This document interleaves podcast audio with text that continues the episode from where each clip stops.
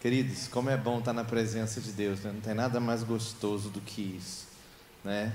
Você que veio para cá hoje, tenho certeza que já sentiu né, a presença de Deus, já sentiu como é gostoso perceber o Espírito Santo na atmosfera, no seu coração e sobre você.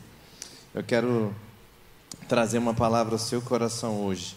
Eu queria te pedir, por favor, que você abrisse sua Bíblia no Evangelho de Mateus, no capítulo 7, Evangelho de Mateus, capítulo 7, o verso 21.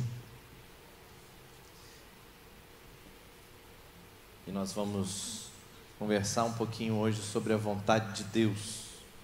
Na verdade, o tema dessa mensagem é Eu amo a vontade de Deus. Eu amo a vontade de Deus. Será que você ama a vontade de Deus? E como é que a gente descobre se a gente está andando nessa vontade. Senhor Jesus, no final do seu sermão, chamado Sermão do Monte, ele diz assim, Mateus 7, 21. Nem todo aquele que me diz Senhor, Senhor, entrará no reino dos céus, mas apenas aquele que faz a vontade de meu Pai que está nos céus. Muitos me dirão naquele dia: Senhor, Senhor, não profetizamos em teu nome? Em teu nome não expulsamos demônios e não realizamos muitos milagres? Então eu lhes direi, direi claramente: nunca os conheci. Afastem-se de mim, vocês que praticam o mal. Meus amados irmãos, eu quero falar um pouquinho nessa noite sobre a vontade de Deus. É interessante porque esse verso ele é usado de algum para de alguma forma, às vezes, provar que os milagres e as profecias são muito perigosos para os dias de hoje, o que soa para mim tipo, eu não entendo, não é isso que Jesus está falando aqui. Jesus não alertou para nós aqui acerca dos profetas, ele alertou acerca dos falsos profetas. Jesus não está alertando aqui sobre sinais e maravilhas, Jesus está alertando sobre os falsos sinais e maravilhas. E só o fato de haver algo falso já me indica que é algo verdadeiro. Só o fato de Jesus estar preocupado, porque do contrário, Jesus faria uma declaração genérica aqui. Cuidado com as profecias, cuidado com os sinais, cuidado com as maravilhas. E esses versos têm sido mal entendidos pela igreja, então eu vou compartilhar com os irmãos alguns pensamentos acerca desse texto. Vamos ao verso 21 novamente. Ele diz: Nem todo aquele que me diz Senhor, Senhor entrará no reino dos céus, mas apenas aquele que faz a vontade de meu Pai, que está nos céus. E essa é a primeira parte. Na verdade, esse texto tem três partes, né, nessa passagem, duas afirmações e uma conclusão. E em primeiro lugar, a gente entende nossa fala de Jesus que nem todo aquele que é capaz de dizer Senhor entra no reino, mas só apenas aqueles que fazem a vontade de Deus. Você sabe que a vontade de Deus ela é demonstrada na palavra de muitas formas. Por exemplo, na grande comissão fica muito claro para nós que a vontade de Deus é que nós, né, ide por todo mundo, pregue o evangelho, discipule as nações, um ensino que todos devem obedecer, não dá para negociar.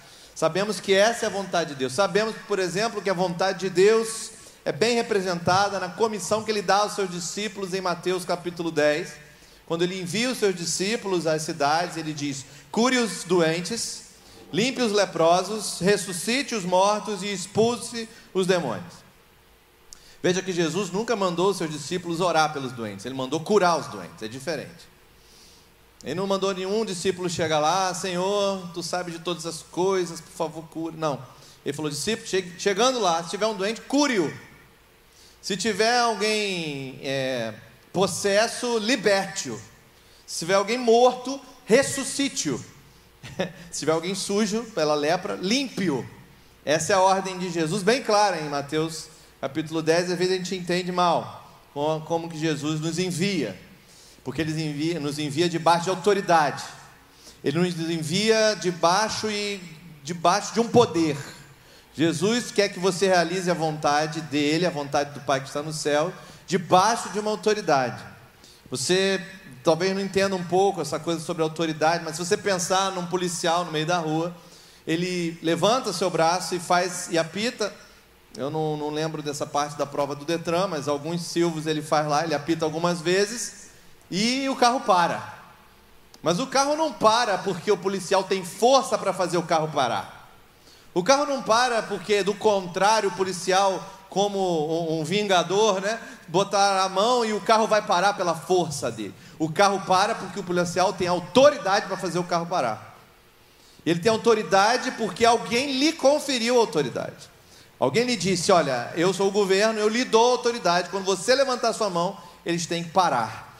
O Senhor Jesus nos diz na grande comissão: Ide, mas antes ele diz: Foi-me dada toda a autoridade no céu e na terra. Portanto, ide. Para cumprir a vontade de Deus, você tem que entender que você está revestido de autoridade, porque Ele é o cabeça e você é o corpo da igreja. Mas veja, nós sabemos, por exemplo, que andar em integridade, em caráter e pureza, também, frequentemente nas Escrituras, é enfatizado que é a vontade de Deus. Mas a gente podia estar citando aqui vários textos para falar sobre a vontade de Deus, mas existe uma afirmação nas Escrituras que reúne, sumariza a vontade de Deus e inclui tudo debaixo desse guarda-chuva. Todas as outras referências da Bíblia estão debaixo dessa outra afirmação. E ela é encontrada um capítulo antes do capítulo que nós lemos agora. Ela é encontrada naquilo que nós chamamos da oração do Pai Nosso. E lá naquela afirmação, em Mateus 6, se você está com a sua Bíblia aí, você pode voltar um capítulo. Em Mateus 6, no verso 9, ele ensinando a gente a orar, ele diz: Pai nosso que está no céu, santificado seja o teu nome. E ele diz: Venha o teu reino. E ele novamente entra no assunto da vontade. E agora ele fala: Seja feita a tua vontade, assim na terra como no céu. Assim na terra, a descrição mais clara da vontade de Deus na Bíblia está nesta oração. Na oração que Jesus nos ensinou a fazer. É uma palavra que se refere aos sonhos, aos desejos de Deus, aquilo que ele deseja. Descreve o desejo de Deus. E essa palavra, na verdade, é usada para descrever aquilo que é reparado, está determinado, irá acontecer. Você pode votar sim, você pode votar não, você pode concordar, você pode discordar, mas vai acontecer, porque Jesus orou. E quando Jesus ora, acontece. Seja feita a sua vontade, aqui na terra, como é no céu. Vai acontecer. Na verdade, João viu acontecendo. Ele disse: Eu vi a cidade santa descendo como uma noiva e o próprio Deus disse: Agora minha morada está com os homens. Eu serei o seu Deus, eles serão meu povo. Eu enxugarei de seus olhos toda lágrima. Nesse dia, eu não sei você, querido, mas eu vou estar lá. Quando se fizer chamada, lá estarei, presente. Porque nesse dia essa palavra vai se cumprir. Mas veja, essa palavra em particular é a palavra que se refere ao sonho de Deus, à paixão de Deus, as coisas que Deus adoraria ver acontecendo, assim na terra como no céu. Por exemplo, Deus não deseja que as pessoas pereçam, mas venham ao arrependimento. Mas nós sabemos que pessoas perecem. Mas não é a vontade de Deus, é o seu desejo, é o seu pedido, é o seu sonho, que todos venham ao arrependimento. Então vejam só, nós temos aqui um mandato do Senhor de ser submergido na vontade de Deus, vontade que é assim na terra como no céu. Outro lugar maravilhoso onde encontramos a vontade de Deus é que ela é falada e bem representada em Romanos 12, no verso 2. De novo, ele se refere à vontade de Deus. Não se amoldem ao padrão desse mundo, mas transformem-se pela renovação da sua mente, para que sejam capazes de experimentar e comprovar a boa, perfeita e agradável vontade de Deus. Vontade de Deus. A vontade de Deus exige uma mente renovada, continuamente, consistentemente renovada, para que essa vontade seja manifestada. Eu não quero apresentar isso aqui, querido, como uma lei pesada, mas eu quero fazer uma distinção aqui. A vontade de Deus é o céu na terra. A vontade de Deus é o céu na terra. Se há câncer, a vontade de Deus é sem câncer. Se há enxaqueca, a vontade de Deus é sem enxaqueca. Se há tormento à noite, você não consegue dormir, a vontade de Deus é sem tormento. Se há pecado, se há vício, a sua resposta é perdão. Há uma solução de Deus para cada situação. E essa solução é céu na terra. Ele está dizendo: nem todo aquele que me diz Senhor, Senhor entrará no reino dos céus, mas apenas aquele que faz a vontade de meu Pai que está nos céus. Ou seja, trazer o céu para a terra, trazer a realidade do reino de Deus para a terra. De fato, Jesus, ao enviar os seus discípulos e dar essa ordem tão ousada para eles, cure os doentes, limpe os leprosos, ressuscitem os mortos, expulsem os demônios, ele diz: e digam, o reino de Deus está próximo. E digam, isso tudo está acontecendo aqui nessa cidade, nessa casa, nesse quarto, porque o reino de Deus está ao alcance de vocês. Antes não estava, mas agora está. Porque Jesus veio trazer esse céu para a terra. Trazer essa realidade daquilo que está no céu para a terra. Qual é a vontade de Deus? Ninguém entra no reino só porque sabe as palavras corretas. Nós temos que abraçar o coração e a mente de Deus. É parte do processo de entrar na plenitude de quem Deus é. Sabe, se você quer viver coisas maiores com Deus, você precisa pedir a Deus revelação de como o coração dele é. Porque se você entende como o coração de Deus é, e por que aquele coração chora, e por que aquele coração está ansioso, você consegue representar Deus na terra e atuar de forma eficaz como representante de Deus na terra, onde você tocar. Então, o próximo verso é interessante, porque ele diz assim: Muitos me dirão naquele dia. Não são poucos, são muitos. Muitos me dirão: Senhor, Senhor, não profetizamos nós em teu nome? Em teu nome não expulsamos demônios? E não realizamos muitos milagres? Por que, que esse verso é mencionado? Porque estas são as pessoas que se comprometeram no trabalho de Deus sem ter um relacionamento com Deus. Se comprometeram de alguma forma a estar envolvido no trabalho de Deus sem ter relacionamento. Então Jesus está adicionando aqui para nós um indicador. Ele diz: ok, você tem que servir a Deus. Tudo bem, tem que ter a ver com os negócios do Pai restaurar pessoas, amar pessoas, ver pessoas serem libertas, tem que ter a ver com os negócios do Pai. Ponto. Mas tem alguns que acham que estão envolvidos no reino, porque eles fazem profecias, sinais e milagres, maravilhas, mas no fundo, no fundo, não tem relacionamento com o Pai. Algumas pessoas usam esse versículo para dizer que os milagres não são para hoje. Eu não sei como isso se encaixa com essa fala de Jesus. Mas o raciocínio é o seguinte, querido. Eu quero que você pense muito sério sobre isso, porque Jesus está chamando você a uma responsabilidade maior nessa noite. Se aqueles que não andam com Deus podem realizar milagres, aqueles que andam com Deus não têm desculpas. Se aqueles que não andam, se aqueles que não têm um relacionamento, de alguma forma conseguem usar o nome de Jesus e alcançar milagres, então, aqueles que andam com Deus e em relacionamento com o Pai, não podem se desculpar. Como se desculpar? Se até aqueles que não têm um relacionamento verdadeiro não herdarão o reino do céu, conseguem ver de alguma forma o céu se estabelecendo na terra.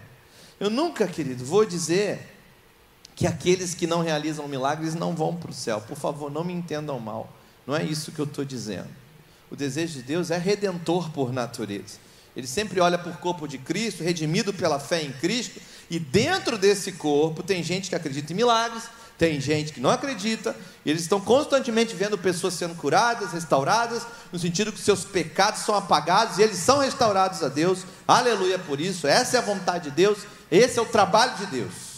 Mas entenda, querido, quando Jesus se refere ao desejo de Deus aqui em sua plenitude, ele está literalmente falando sobre o céu mudando essa terra. Tão completamente que isso é continuamente capaz de ser modelado, demonstrado, colocado numa vitrine, porque as, a mente das pessoas tem sido renovada através dessa experiência do céu de Deus invadindo a terra. Então ele diz: Mas para aqueles dentre vocês que na multidão de alguma maneira foi curado, ou que está em um grupo e foi profetizado uma boa palavra para você, não pense que isso por si só qualifica você. O que, que ele está dizendo? Ele diz: sem mim, não tem jeito. Sem Jesus e sem relacionamento, vocês praticam o mal, porque eu nunca os conheci. Então ele está dizendo para a gente: não adianta, você não vai se qualificar pelas manifestações. Você não vai se qualificar, não, mas eu fui curado. Não, mas eu fui restaurado. Não, mas alguém profetizou sobre a minha vida. Não é isso que te qualifica. O que te qualifica é relacionamento com o Pai. Vontade de Deus sendo cumprida através da sua vida. Sem mim, vocês praticam iniquidade, porque eu nunca os conheci. E sabe, querido, esse verso, ele revela a única coisa na Bíblia que na verdade é mais importante do que você conhecer a Deus. Esse verso revela a única coisa na Bíblia que é mais importante do que você conhecer a Deus. E é apenas há apenas uma coisa mais importante do que conhecer a Deus é Deus conhecer você. Isso é mais importante. Mais importante do que você dizer eu conheço a Deus, é o Pai falar eu te conheço. Eu sei quem você é, mas Jesus está dizendo para esse grupo de pessoas: eu não sei quem vocês são. Eu nunca os conheci. Muita gente diz: ele sabe, pastor, ele sabe tudo a meu respeito. Sim, eu, eu sei um monte de coisa sobre Pelé, mas não conheço ele. Eu sei um monte de coisa sobre os presidentes da república que passaram, mas eu não os conheço. Não sei o que eles gostam de comer, não sei que horas gostam de dormir. Eu não sei o gosto deles, não sei o temperamento deles. Não os conheço. Eu sei, tenho informações. Quem você quiser, nomeie uma pessoa famosa aí, mas eu não conheço no todo. Existe uma diferença entre conhecer fatos e ser convidado a fazer parte da vida pessoal de uma pessoa. Veja, no Éden, o Senhor visitava Adão e Eva e não precisava fazer perguntas para ele. E simplesmente se relacionava com eles. Simplesmente estava ali todos os dias, na virada do dia, o Senhor estava ali. Mas quando o pecado entrou no mundo, através da desobediência do casal, a primeira coisa que o Senhor fez foi uma pergunta. Está lá em Gênesis 3, no verso 9. O que, que ele pergunta? Onde está você? Onde você está? Reparou? no que mudou? Agora eles não são conhecidos de Deus mais. Por que, pastores, não são conhecidos? Porque o pecado deles faz separação entre eles e o Pai. A Bíblia vai dizer no livro de Abacuque que o Senhor não pode contemplar a iniquidade. Onde há iniquidade, o Senhor não olha. Ali não tem visão para o Senhor. É como se o pecado lhe tornasse invisível para Deus. É como se a iniquidade tornasse uma nação, um povo invisível para Deus. Deus não olha porque ele é santo, mas ele não é santo só. Isaías 6 diz que ele é santo, santo, santo. Se você teve dúvida nas duas primeiras, na terceira você não tem mais dúvida, ele é santo. E lá em Isaías 59 ele diz: Vejam, o braço do Senhor não está curto para que não possa salvar, e o seu ouvido não está surdo para que não possa ouvir, mas as suas maldades fazem separação entre vocês e o seu Deus, e os seus pecados esconderam de vocês o rosto dele, e por isso ele, ele não os ouvirá. A gente negocia o pecado e usa a graça como uma bengala e esquece a seriedade que é estar distanciado de Deus. Queridos, Adão e Eva se tornam invisíveis para o Todo-Poderoso, para o Criador, para aquele que antes de tudo existir disse: haja luz e houve luz. Ele precisa fazer uma pergunta no jardim: Onde você foi parar?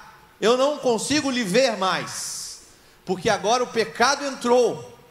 O Senhor Jesus disse para aquele povo: Eu nunca os conheci, eu nunca os enxerguei, eu nunca consegui distinguir quem são vocês.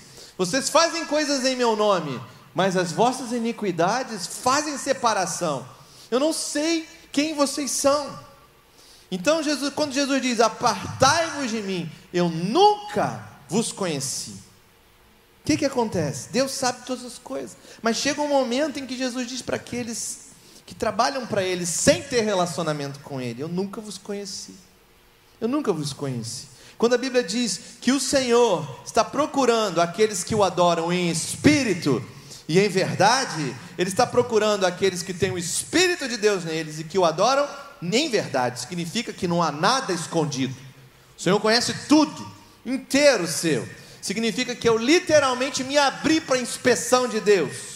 Eu dou a ele o bom, eu dou a ele o mal, eu dou a ele o bonito, eu dou a ele o feio. E é na minha expressão de adoração, eu não me escondo do Senhor. Eu deixo ele me ver transparente. Pode me ver, Senhor. Pode me ver que a tua graça é abundante.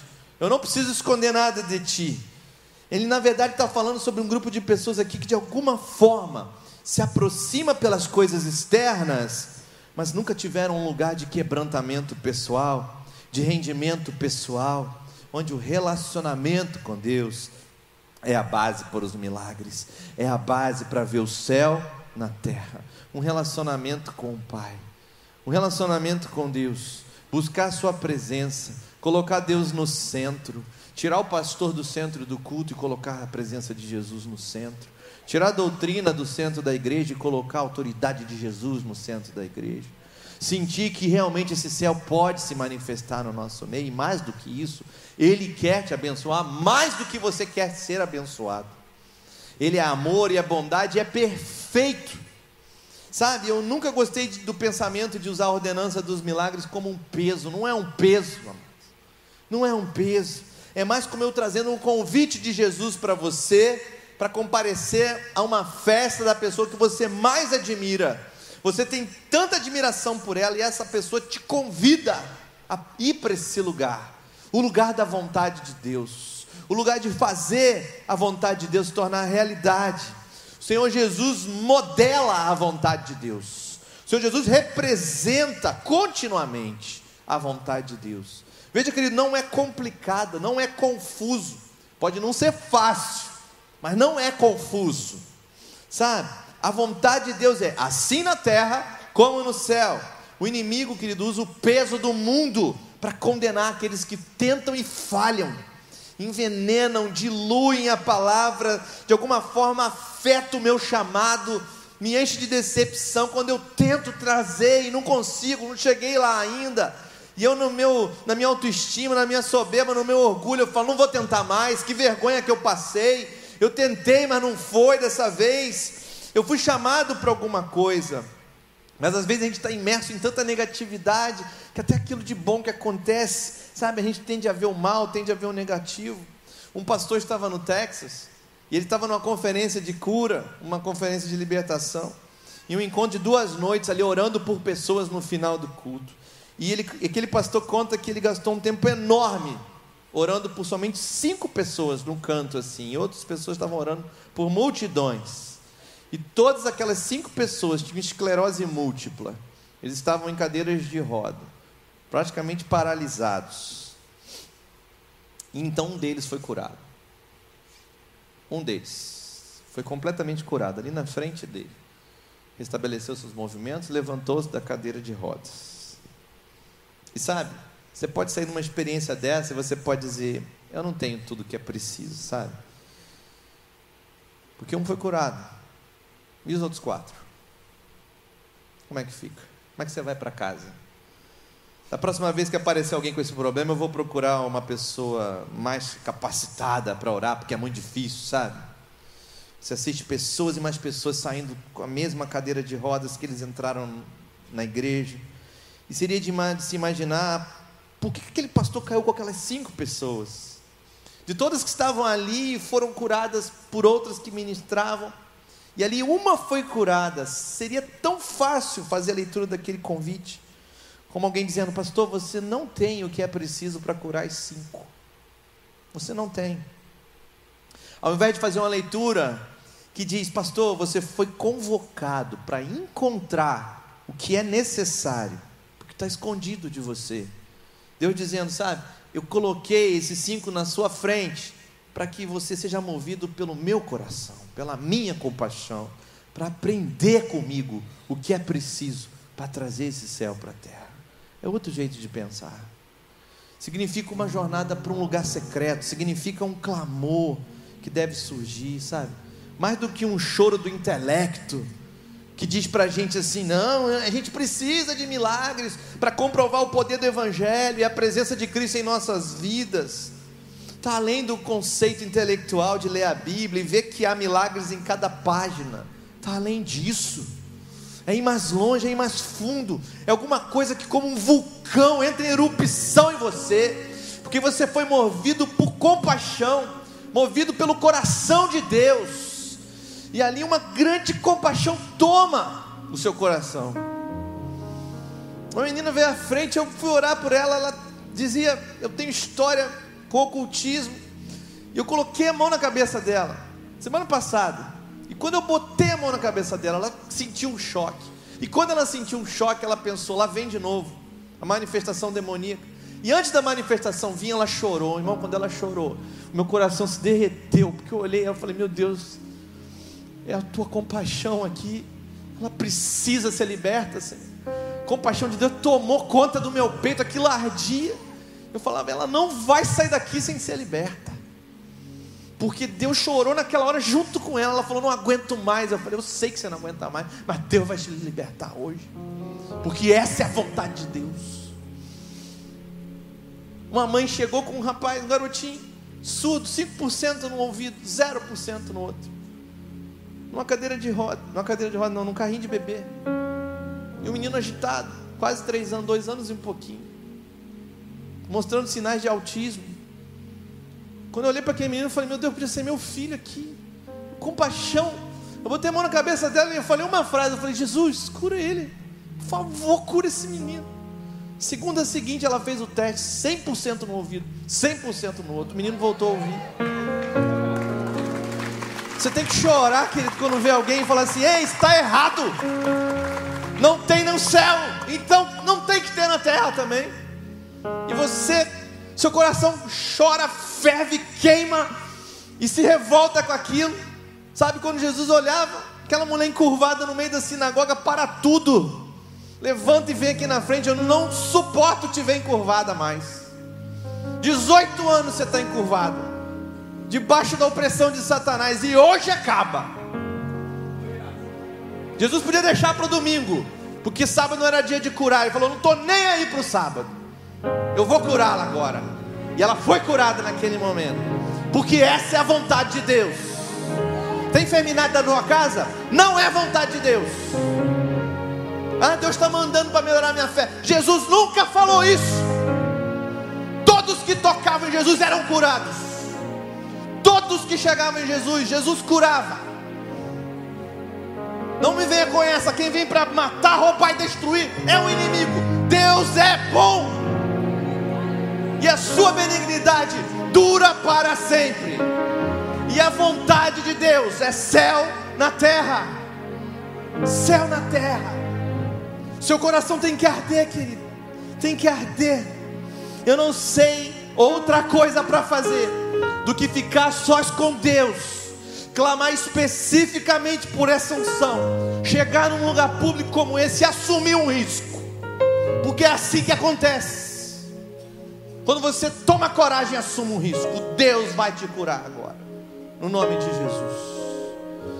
Eu amo a vontade de Deus, você ama? Eu amo a vontade de Deus, amém? Você pode repetir aí? Eu amo a vontade de Deus. Eu amo a vontade de Deus. Eu preciso fazer a vontade de Deus. Eu preciso trazer esse céu para a terra. E se não funcionar, me criticar não ajuda a funcionar. Se ajudasse, todos andariam por aí, como Jesus, curando a todos, acidentalmente curando pessoas, mas não funciona desse jeito. Não há progresso em transformar a palavra em auto-julgamento ou criticismo. O que acontece de verdade é que quanto mais longe você vai com Jesus, menos de você você leva. Nessa busca do Senhor, alguma coisa se estabelece, encontros acontecem, há dimensões de Deus que se tornam confiadas ao povo. Eu percebi que, que nós falamos da medida da presença. As pessoas dizem: Nós temos tudo o que Ele é, Ele se deu inteiramente. Sim, é a vontade de Deus, é verdade. Em parte, está lá no contrato, mas existe uma grande diferença entre o que está na minha conta e o que está na minha posse. Tem coisa que está na tua conta que você não se apossou ainda. O o apóstolo Paulo diz aos Efésios: Bendito Deus e Pai de nosso Senhor Jesus Cristo, que nos abençoou com todas as bênçãos espirituais nas regiões celestiais em Cristo. Porque às vezes a gente fala, porque Ele é o príncipe da autoridade, das potestades do ar. Se Ele está nas potestades do ar, querido, você está nas regiões celestiais em Cristo, e Ele está abaixo de você.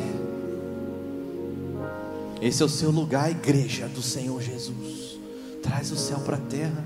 Que tal começar a trazer o céu para a terra na tua casa? Ah, meu filho, não tem jeito. Traz o céu para dentro da tua casa. Que tal trazer o céu para dentro do seu negócio, para dentro do seu emprego, lá onde você trabalha? Uma médica estava fazendo uma cirurgia. Um braço. Uma bactéria estava consumindo aquele braço, consumindo tão rápido que ela podia ver a pele sendo consumida. E eles foram para uma cirurgia de, de emergência. E ela tentando ali reparar e a bactéria comendo. E ela vendo a pele sendo comida. Um negócio assim, assustador. E ela vendo que ela não estava dando conta. Ela lembrou que ela era uma serva do Deus vivo. E ela parou um pouco, soltou o bisturi e falou: Senhor, eu quero ficar aqui totalmente consciente da tua presença nessa sala. E ela fechou os olhos dela e falou: Senhor, o Senhor está aqui comigo. E ela disse: quando ela olhou para as feridas, a ferida começou a voltar e a fechar na frente dela. E a pele se restaurou toda na frente dela. Porque essa é a vontade de Deus. A vontade de Deus é essa. Eu quero orar pela vontade de Deus. Que tal? Então, antes de terminar, eu quero, quero fazer isso. Eu quero que oremos pela vontade de Deus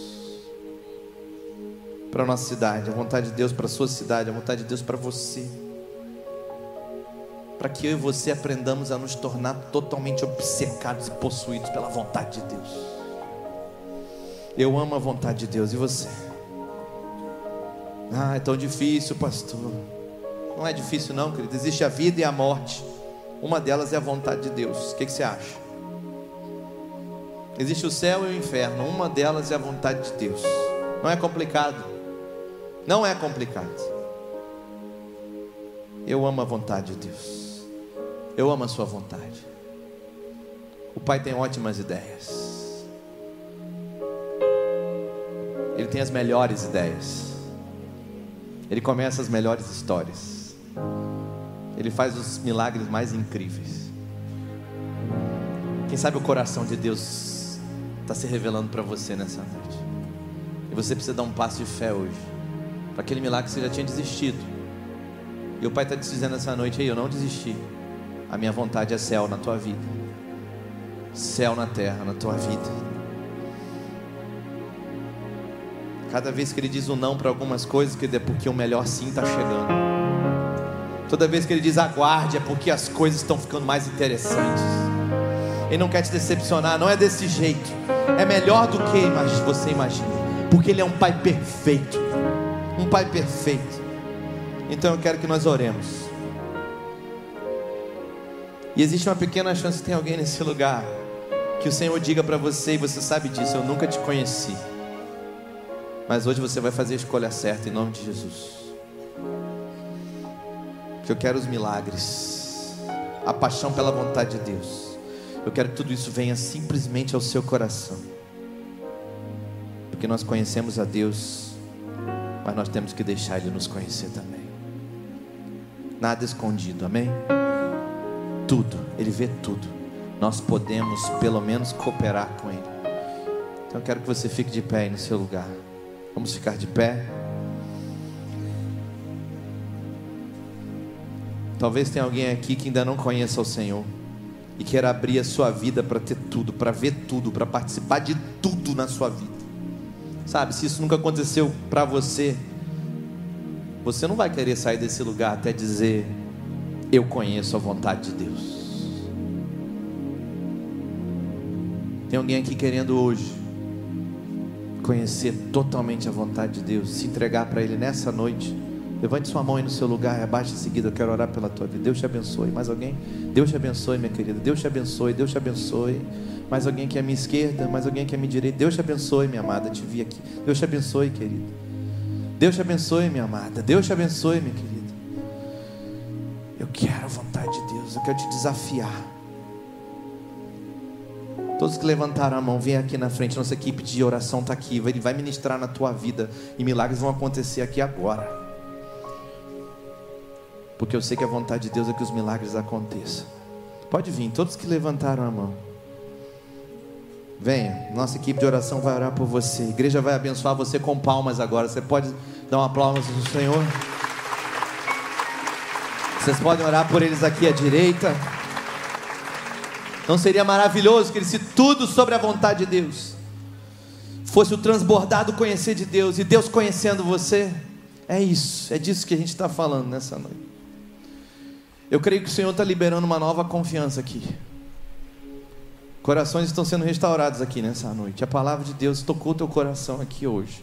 Uma nova confiança, uma nova fé. Deus te trouxe aqui para liberar alguma coisa sobre você. E eu quero te convidar a pegar a sua porção agora. Você precisa de um milagre sobre a tua vida, que você já tem Jesus, mas você precisa de um milagre. Eu quero te convidar a vir aqui até a frente também. Eu quero te convidar a sair do seu lugar e dar um passo de fé vindo aqui até a frente. Porque eu amo a vontade de Deus. Você ama a vontade de Deus também? Deus quer fazer um milagre aqui na tua vida. Deus, eu te agradeço porque uma nova confiança foi liberada nessa noite. Uma nova confiança, uma nova fé, uma nova esperança. Deus, eu oro para que haja uma graça em comum sobre cada pessoa aqui agora. Uma graça em comum, um rio de graça, uma chuva de amor, uma enxurrada de bênçãos simplesmente o seu coração se revelando sobre as nossas vidas. No nome de Jesus. Cada pessoa, Deus, participando e vendo a vontade de Deus agora, nesse lugar. Cada pessoa, no nome de Jesus. Vocês estão prontos para milagres inesperados? Vocês estão prontos para milagres incríveis nessa noite? Vamos lá, essa é a vontade de Deus. Eu quero profetizar vida sobre a sua vida. Vida de Deus sobre a tua vida. Vida de Deus, vida do céu sobre você. Vícios sendo cancelados. No nome de Jesus, barreiras sendo destruídas hoje, no nome de Jesus, cadeias sendo quebradas. Há poder no nome de Jesus. Há poder nesse nome. Há poder no nome de Jesus para fazer a vontade de Deus se manifestar na sua vida. Jesus nos convocou a participar da Sua vontade. Ninguém irá perecer, todos serão libertos pelo poder de Jesus. Todos libertos, todos vão conhecer a vida de Jesus. Todos vão ouvir e conhecer a voz de Deus. Nova identidade de amor de um Pai perfeito. Ore aí no seu lugar, querido, fale com Ele. É a tua oração, é a tua fé. Não há nada de especial na minha fala, é na tua fé é na tua, é na tua oração, é a palavra de Deus sendo pregada simples, direta ao seu coração aqui. Ore pelo que você quer ver acontecer. Pense algo, não ore coisas pequenas, não ore oração conveniente agora. Cadeiras de rodas vazias em lugares públicos, pessoas sendo curadas pela sombra de um crente, palavras declaradas que mudam o destino de uma família, ciclos de pobreza quebrados. No nome de Jesus, maldição familiar quebrada, pobreza para aqueles presos no sistema da previdência social quebrados no nome de Jesus. O favor virá sobre você nessa noite, no nome de Jesus. Casamentos, pessoas casais vão acordar pela manhã e ter um amor novo um pelo outro, um amor novo um pelo outro. De alguma maneira, a cura, a libertação virá sobre o seu casamento durante a noite. Nós oramos por isso no nome de Jesus aqui. Nós oramos por nossos vizinhos, para que eles peguem a paixão de Deus que nós temos, paixão por Deus, que nada será impossível. Milhares de reais liberados no reino de Deus. Nós pedimos por isso no nome de Jesus. Vitória, você que saiu da sua cidade natal, deixou para trás, vitória de Jesus lá na sua cidade natal. Você que deixou pobreza e miséria para trás, ore por milagres lá agora. lá na sua cidade. Eu quero declarar zona livre de câncer nesse lugar, no nome de Jesus. Zona livre de câncer, entrou câncer aqui, vai sair sem câncer no nome de Jesus. Eu assumo esse risco pelo amor à palavra de Deus, de declarar zona livre de câncer nessa noite, no nome de Jesus. O câncer não pode existir nesse lugar, porque o céu desceu nesse lugar. O céu desceu e no céu não tem câncer. No nome de Jesus, coloque as mãos nos ombros de alguém e ore para ele mente renovada para demonstrar a vontade de Deus. A vontade de Deus para o meu vizinho aqui, mente renovada, manifeste a vontade de Deus para esse seu irmão, para essa sua irmã. Manifeste sua vontade aqui. Faça isso de um jeito extremo, Deus. De um jeito extremo. Eu acredito que o Senhor está trazendo encorajamento nessa noite, força, transferência de unção fresca. Vamos fazer esse lugar lugar da bênção, da bênção do Senhor. Esse lugar aqui na frente é lugar da bênção do Senhor. Nova confiança. O resultado de hoje é ter nova confiança, uma nova confiança em Deus, uma nova confiança que Ele disse quem você é uma nova confiança que Ele há de cumprir a Sua vontade. A Sua palavra não volta vazia, mas cumpre tudo aquilo que Ele propôs. Nós declaramos todos aqui libertos pelo poder do sangue de Jesus. Você recebeu Jesus hoje? Eu declaro você livre da vergonha e da condenação do pecado. Hoje é a noite de uma grande unção aqui para uma fé em comum, uma confiança em comum será o resultado desse tempo no nome maravilhoso de Jesus. No nome maravilhoso de Jesus. Pastor, o que você está fazendo? Eu estou ativando a tua fé, querido. Agora é contigo. Declare aí no seu lugar: Eu estou livre. Diga aí: Eu estou livre. Diga com fé, querido: Eu estou livre. Eu estou curado. Estou liberto. A minha vida vai viver uma virada nessa noite. No nome de Jesus. Amém. E amém. Glória a Deus.